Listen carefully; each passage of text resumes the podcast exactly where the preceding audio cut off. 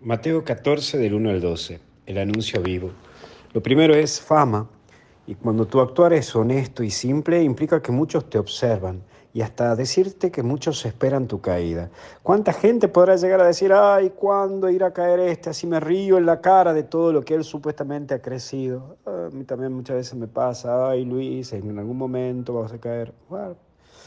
Es como que siempre está eso latente, por eso nunca dejes de lado la prudencia porque cuanto más brillas, a algunos iluminas y a otros encandilas. Sí, cuanto más brillas, a algunos iluminas y a otros encandilas, porque le molestás.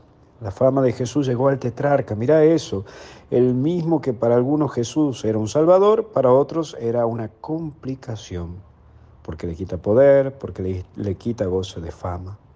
Por eso vos mantenete en lo tuyo, sé prudente para que cuando tu actuar llegue a otros, sepas actuar ante los golpes que buscarán darte, porque van a buscar darte golpes.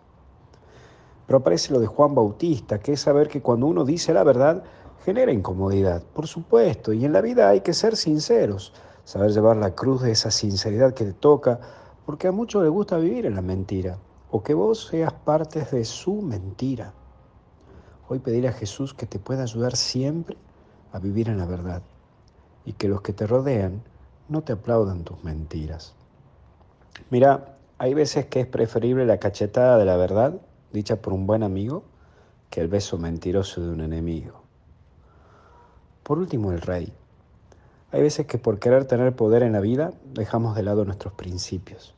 Por eso no dejes de lado lo que te hace feliz por mantener un puesto o una posición.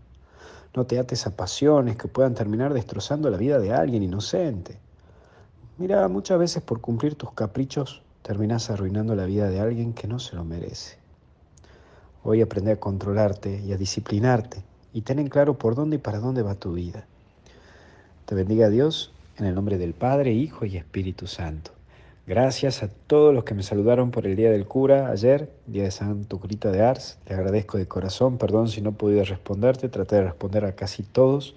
algunos se me puede haber escapado porque ha sido un día de locos y gracias por toda la cercanía y ese sentido de pertenencia que generan. Que Dios los bendiga y hasta el cielo no paramos.